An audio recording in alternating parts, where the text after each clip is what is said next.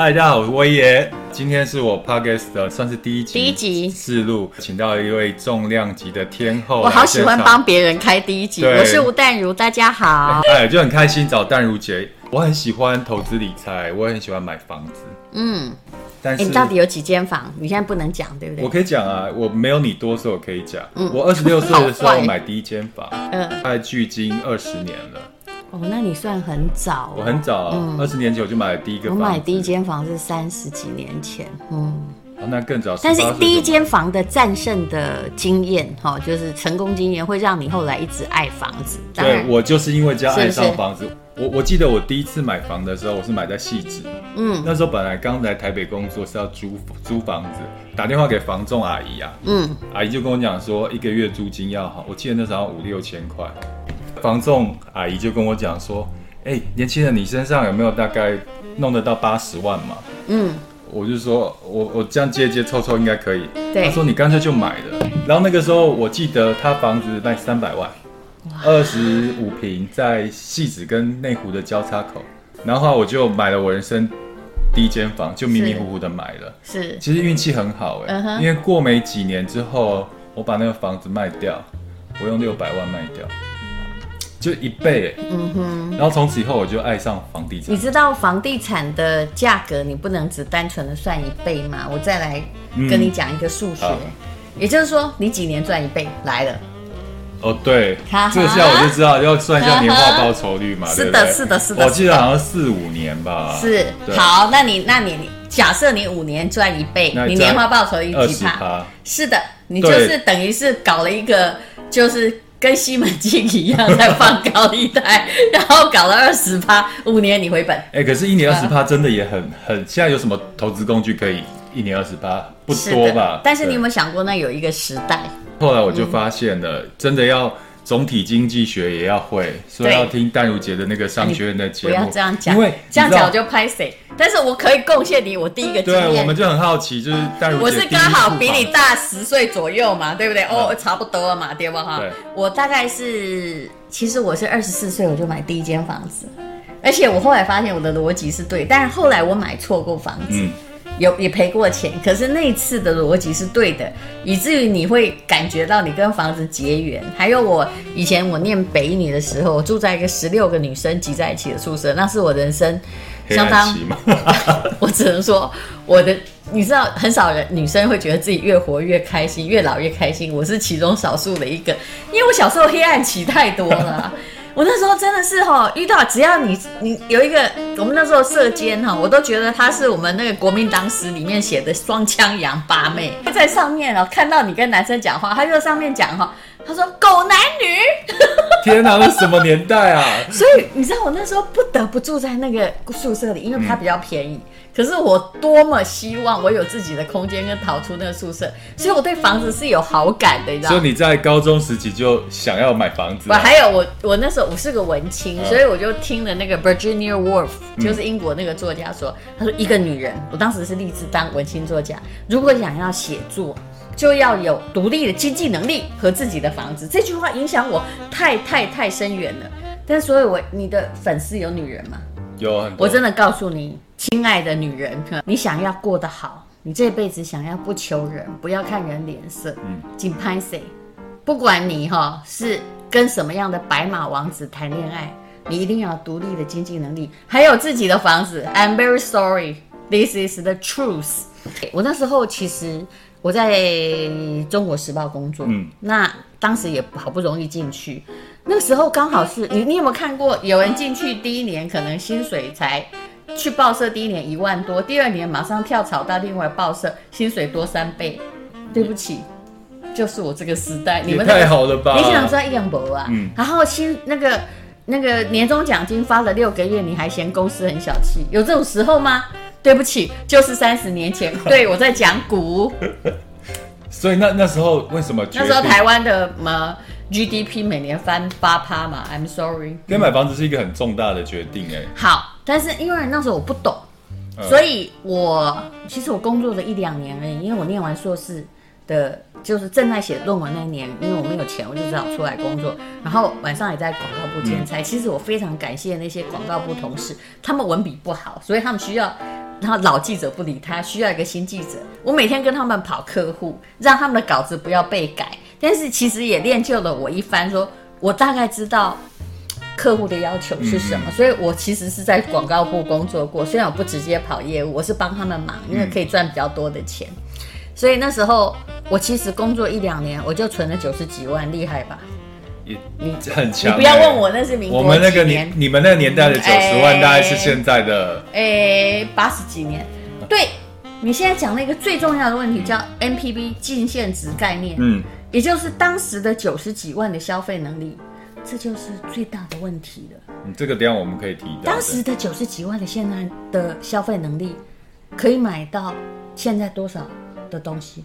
就现在两百万的东西，至少至少。你看那个，你那个时候一个菠萝面包应该只要五块钱。呃，因为我的年代是五块钱。呃，可能不要。嗯，对啊，所以你看现在一个菠萝面包，我我前年去面包店看，三十五块一颗，而且还比以前小，而且不好吃，七倍，是吧？对啊，不好吃是一种主观性的，但也可能它的料又变差，对啊，是不是？所以。也就是哎，那个七倍很可怕，嗯、所以我刚刚跟你说，我当时的九十几万，现在可以买两百万，见鬼了，真不是，现在搞不好可以买五百万。嗯、那当时我在薪水三万多块，可是因为我很勤奋工作，我当时就有个逻辑，其实我必须跟各位说，这个逻辑也可能是对的，嗯，就是当时台北，其实我是住在台北，在台北工作，我那个时候我就是租人家的一个小房子住。然后，但是我买不起台北的房子，因为那个时候也买不起。我出来那年就刚好涨两倍，就是我也没有。其实五年级的人命也没有真心很好，嗯，因为大概四年级的时候，刚好我出来涨两倍，你觉得我们追得上？追不上嘛。所以大家都有这样悲剧。但是我那时候因为我是宜兰人，我就想说，那宜兰台北涨，宜兰也不远了，这是一个很简单的逻辑。嗯、后来我就我连看也没看，我就跟我妈说，我想买房子。哎，我妈也很冲动，她就帮我订了一个房子，九十几万，还有四十平，想得到吗？在宜兰吗？你知道这时候建材有多便宜？在宜兰。嗯。然后我当时就租给，比如说租给那个医院的医生，因为那个社区还不错，我就租给他六七千块。然后后来呢，他们那个医院竟然要帮我买回去，所以两年之内，我的九十几万，他花了两百四十万，我自己把。我第一次成功的交易，一一年多，嗯，所以初恋都是最重要的，嗯，对不对？嗯、我们的 房产的初恋都非常美好啊，这就跟你谈恋爱一样嘛。嗯、第一个男人让你感觉不舒服的话，你以后就会怀疑所有的。对，就是因为这样，我后来就对房产很有兴趣，就有能力我就买房。是是我记得 first love 很重要。然后我第二、第三个房子也不错，我到中原。去中原大学附近晃的时候，刚好有套房。嗯、我想说，当个包租公也不错啊。我也是买了那个房子之后，第二年就用两倍的价钱买。你知道你成功在哪里吗？我我很喜欢归类自己的成功跟失败。嗯、我导师后来因为年纪大了，也比较不怕成功或失败。我但我喜欢知道原因。我自己是比较行动派的，因为我只要觉得是对的事情，我就去。我觉得你买对了地点。啊，是。你看见了需求，对，嗯，中原大学学生的确是台湾一流的，这跟，而且在那个年代，现在未必对。这是因为跟创业经验有关哦，是。因为我发现很多人有个错误的迷思，他觉得一个东西贵，嗯，比如说觉得房子贵，觉得店租贵，可是不是这样看的，我看是他能赚钱就比较贵，是的，有一些人他是挑便宜，但是根本不会赚钱的。那什么叫获利？在商学院而言，就是对不对？你的那个总收入减掉成本等于获利，只要你有获利就不贵啊。所以很大部分人都只有看到贵不贵，没有看到后面它的获利的能力。还有，我告诉你一个小秘密，在买房子的小秘密，嗯，你千万不要去问当地人那个贵不贵。为什么？啊？当地人会怎么回答？因为你知道吗？只缘身在此山中。就是他不了解，他一定觉得贵。嗯，比如说当时我买宜兰的时候，你看现在想很便宜，九十几万，四十平，一平才两万五，现在是发生什么事？嗯，然后我妈或我爸，他当时没有，我除了他当时没有觉得这个房子很便宜，他是因为说啊，我以前买的是个一坪个几啊千块，哎、嗯，拜托你是民国几年？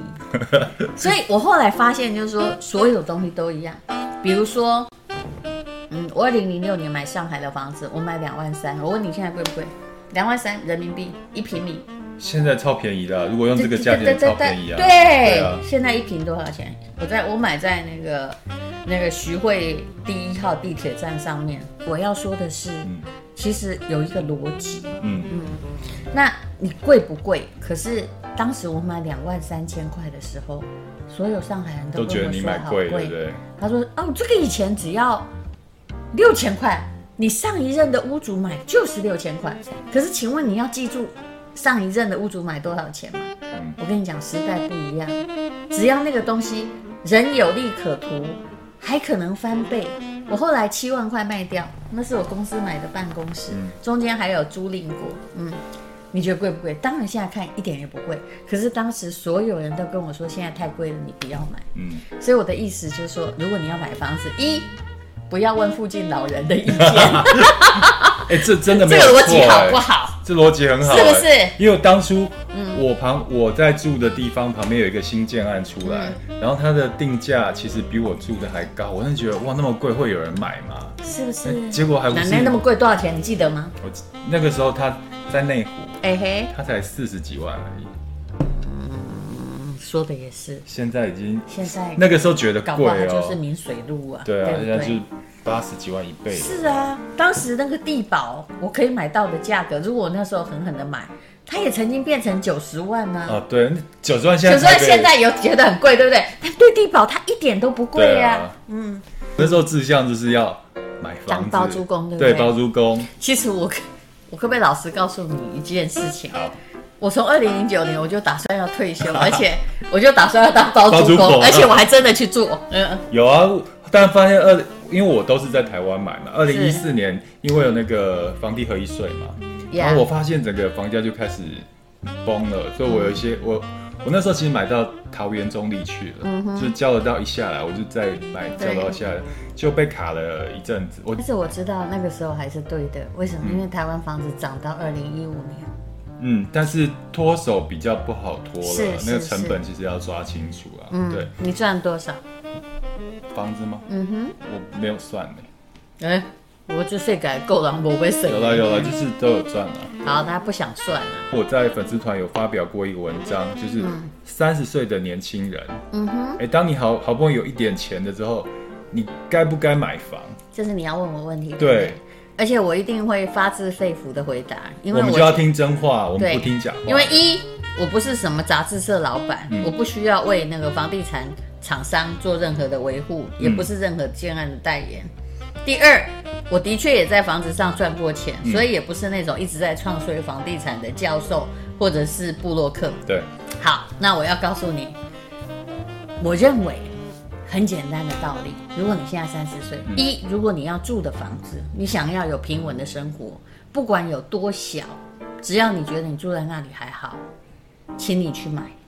然后不要去买完美的房子，要买一个你觉得你付得起的房子。嗯，而且你知道付得起这件事很妙，包括钱，包括时间，你可能要去抓一个。这就是我要问的，就是我的钱刚好在台北市区买一个奈米级的套房，还是跑到新北市或桃园，我一样的钱可以买到两房？你可不可以问我问？回答我问题。假设你就是这个三十岁年轻人，嗯、现在直接减一个十五岁嘛？对，好。你问我会买哪一个？你的工作在哪儿？台北。OK。嗯。你喜欢每天都通勤花这么多时间吗？不喜欢。对的。那你的时间的机会成本很贵。嗯。如果住在一个小小的房子里，但是却是你自己的房子，你会觉得很不快乐吗？不会，还蛮踏实的。那你就买小套房。对。我跟你讲，因为命很贵，嗯，就算你现在只有三十岁，你的命还是很贵。所以还有，等一下，那你的问题，你的 choice 来了，嗯，我的问题永远是你有多少钱？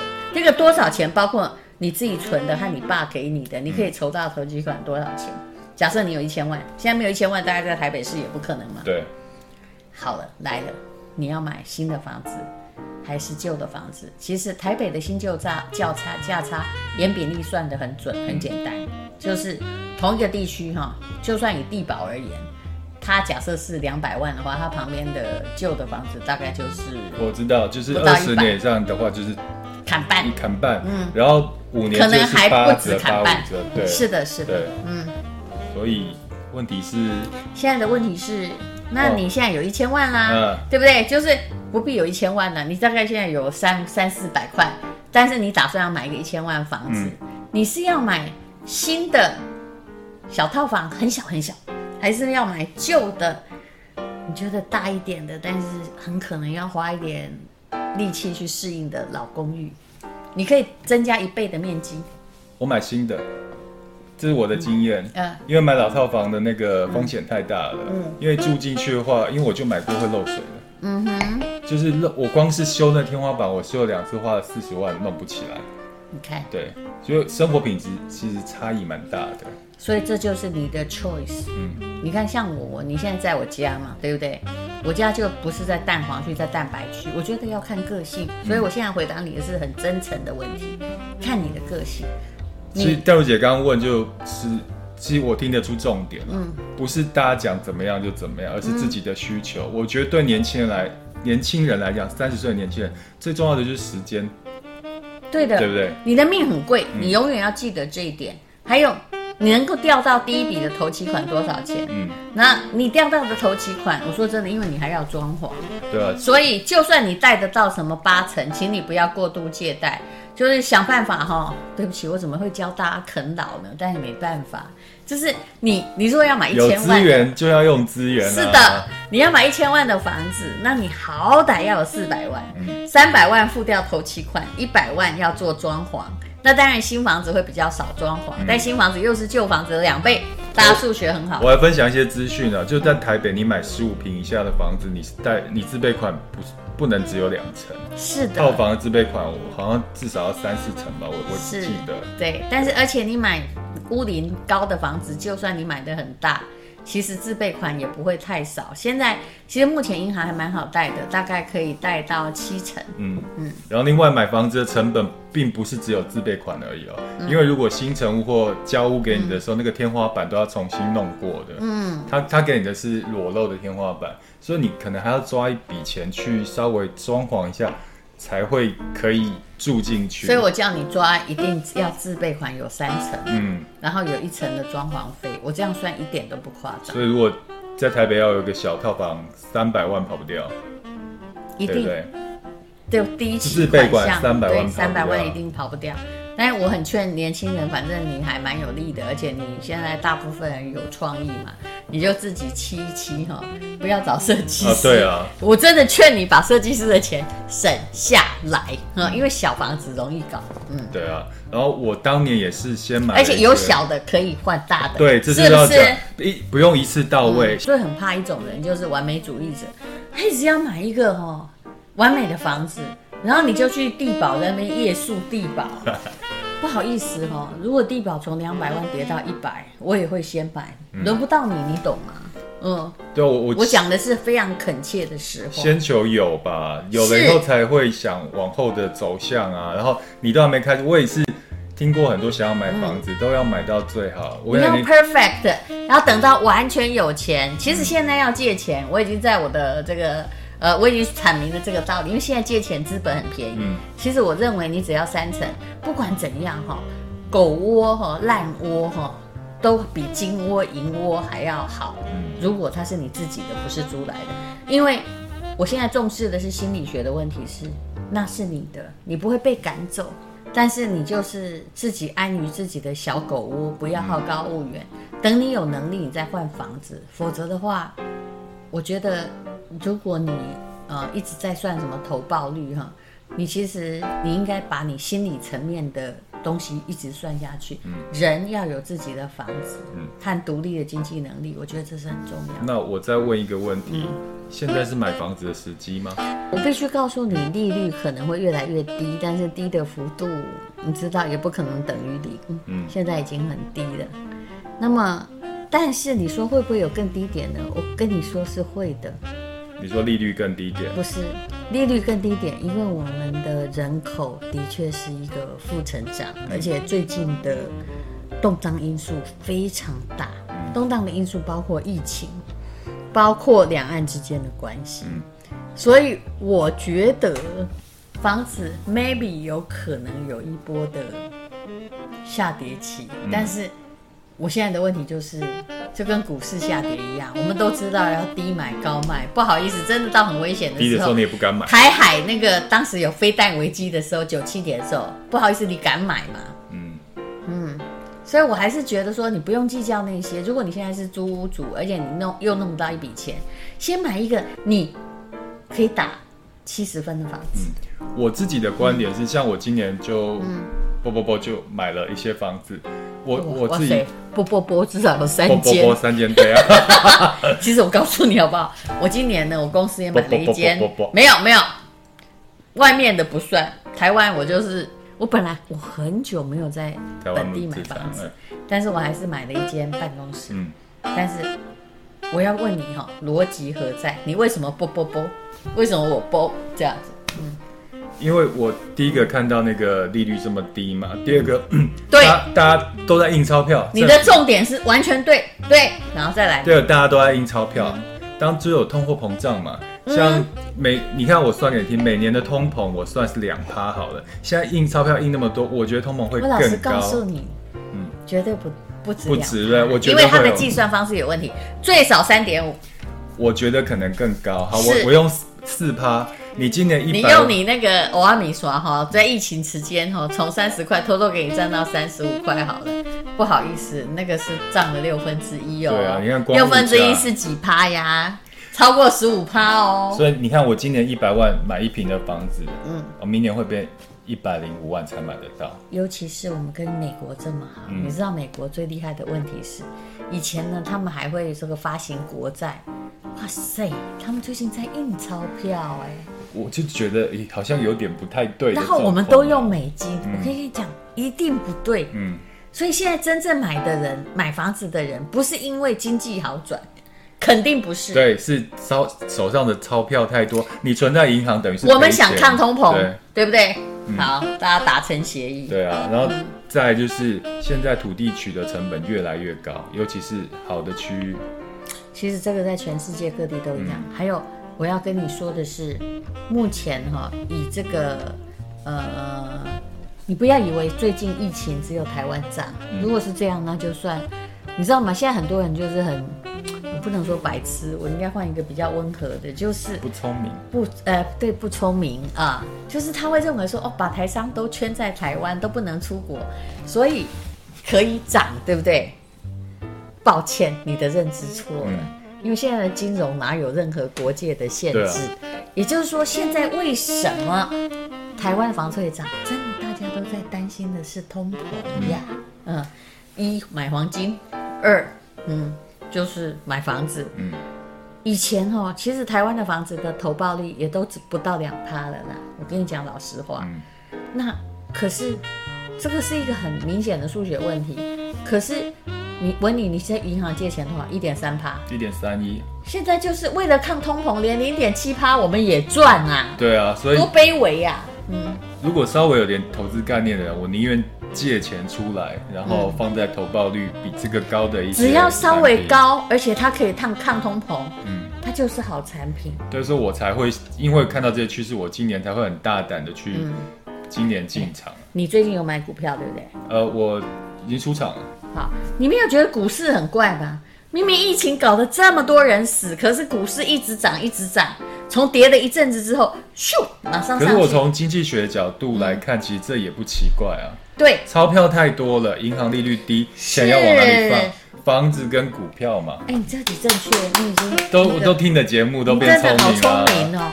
所以钱对对对对，钱要有地方去嘛。嗯、你现在存股也对，买房也对，但是资本多的人买房，资、嗯、本少的人请存股。对嗯，那如果说你那你就回到你的问题，三十岁到底应该买房？我的答案是，如果你有愿意支持你的父母，嗯，请买房，先买一个安定感。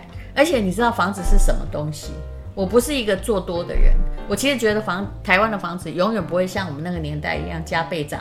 你看，我刚刚跟你讲的是一年涨了二点，等于是把一百万变成两百四十万哦。嗯，九十几万变两百四十万，不会有再有这个时候，因为以后我们的下一代继承我们的房子之后，除了换新房，他不需要买 extra 的房子，因为也没有人要租。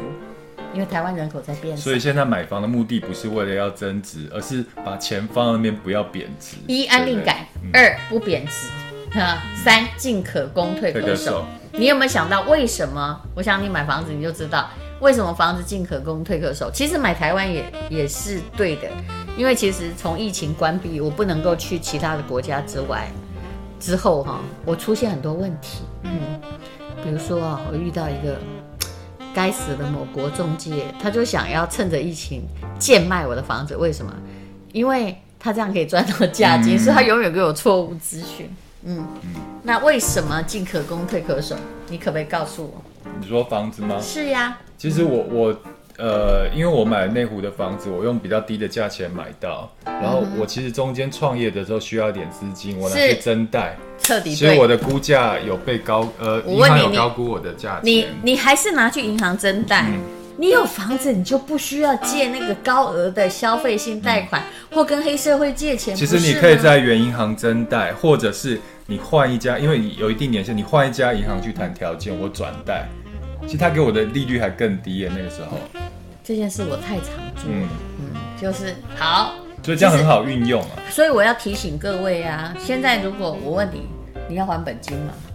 我我不还本金啊，我只还利息。嗯、是的。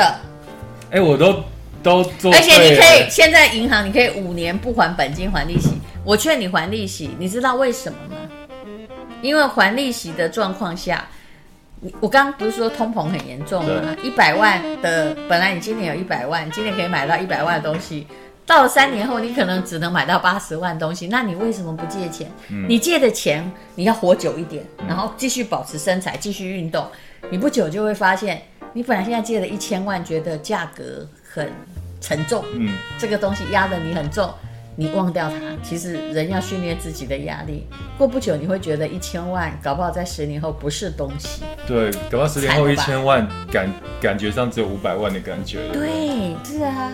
那你像那个外国基本上好急哈，一点血通膨很严重哈，因为美国一直在印钞票，而我们又跟美国这么的友好，对不对？就是你的钱放在定存是起尿气搞不得，嗯、你应该要让去跟银行借钱，让银让这个银行是养老鼠咬布袋，不是吗？嗯，没错。